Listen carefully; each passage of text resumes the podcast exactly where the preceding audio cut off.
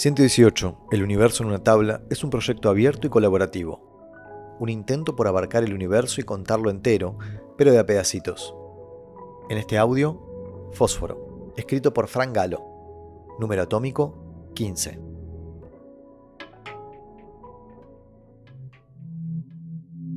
A mediados del siglo XVII era común ver por las calles de Hamburgo a un hombre mayor cargando baldes llenos de orina humana.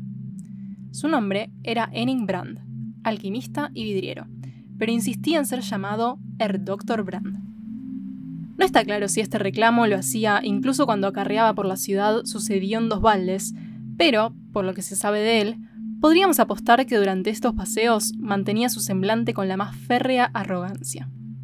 Como todo alquimista, sus experimentos tenían como objetivo la obtención de oro a partir de elementos más mundanos.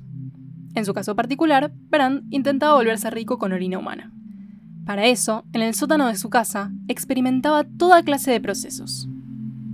Un día, dejó el balde lleno reposar al sol.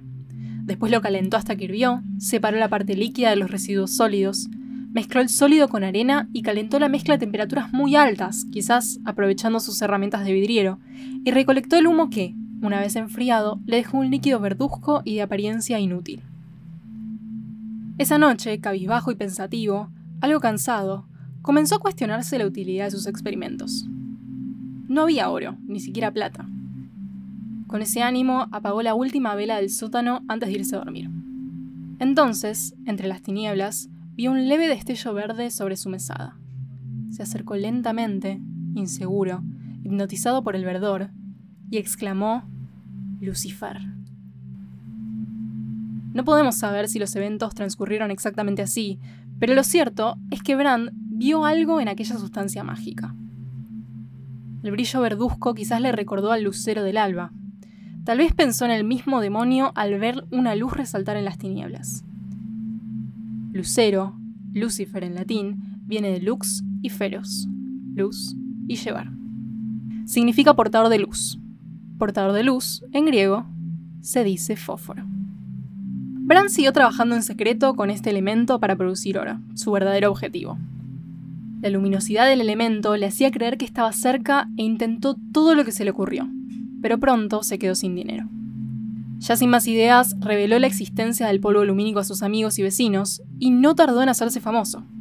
La fama le duró algunos años, pero pronto dejó de rendirle. Por más mágico que el fósforo fuera, no era ahora. Hoy sabemos que su esperanza era vana, pero el material luminiscente que había encontrado serviría en los próximos siglos para enriquecer a algunos y para crear una miseria incalculable para muchos otros. Algunos pensaban aprovecharlo para medicina, otros para plaguicidas y venenos neurotóxicos.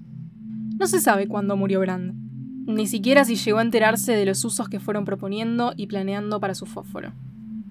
De seguro que Brand no llegó a saber que 200 años más tarde de su gran descubrimiento, ese fósforo trajo mucho oro a un empresario. El empresario que produjo los fósforos de mesa que hoy conocemos y que los vendía con el nombre de Lucifer. Tampoco se enteró Brand de que Hamburgo, la ciudad que celebró el descubrimiento del polvo mágico, caería durante la Segunda Guerra Mundial ante el fulgoroso poder de una bomba incendiaria de fósforo.